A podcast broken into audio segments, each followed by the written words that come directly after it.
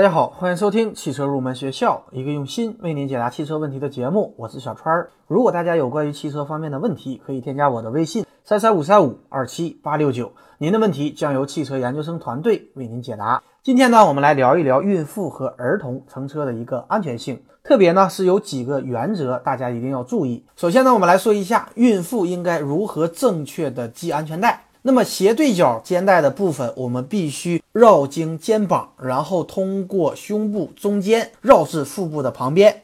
那么腰带部分呢，我们必须平贴过大腿，并且尽可能的调整至腹部的下边缘。那么绝对不可以将安全带上移。那么拉紧安全带，并确认它紧密的贴合我们的身体。那么我们也可以通过 B 柱上的安全带的调整器来进行高度的调整。此外呢，还要检查安全带有没有扭曲。原则就是一定要绕开腹部婴儿的一个区域，避免安全带预紧对婴儿造成伤害。然后呢，我们来说一下儿童坐车的一个安全性。首先呢，说一下中国大多数家长的一个错误的做法，很多人喜欢把孩子抱着放在自己的膝盖上。实际上这是最错误的一个做法。那么不管多大的婴儿，最好都采用儿童安全座椅。那么小川呢，最近也留意了一下，那么小区里面很多的车都安装了儿童安全座椅，那么说明大家也开始越来越重视儿童的安全。那么首先呢，大家一定要明白后向式和前向式的两种儿童安全座椅最大的区别。后向式的儿童安全座椅，它是指儿童乘坐的方向和我们汽车行驶的方向正好相反。这样呢，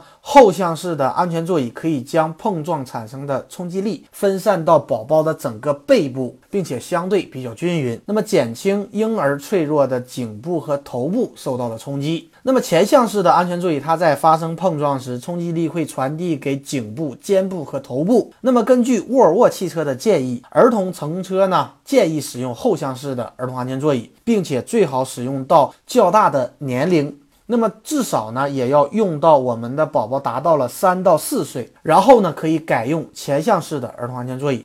那么最后的标准呢，就是直到我们的儿童达到一米四的高度。另外呢，儿童安全座椅要注意以下几个原则。第一个呢，儿童安全带既不能太松，也不能太紧。第二个呢，就是养成我们每周检查儿童座椅固定稳定性的一个习惯。这是因为车辆的震动可能会使得我们安全座椅和原车座椅之间产生空量，从而呢影响安全座椅的一个稳定性。所以呢，大家要定期进行检查。第三个呢，不要过早的更换使用前向式的座椅。很多家长为了能够从后视镜当中看到宝宝的状况，那么过早的将后向儿童安全座椅改为前向式，那么这个做法呢也是错误的。第五个呢是最重要的一个原则，那么儿童安全座椅一定不能安装在前排的副驾驶，因为大家知道副驾驶它是有安全气囊的，那么安全气囊弹开的力量是相当大的，那么足以呢让我们的孩子有致命的一个危险，所以呢一定不要将儿童座椅安安装在副驾驶。那么呢，我们再来说一下安全气囊弹出时大家注意的几个事情。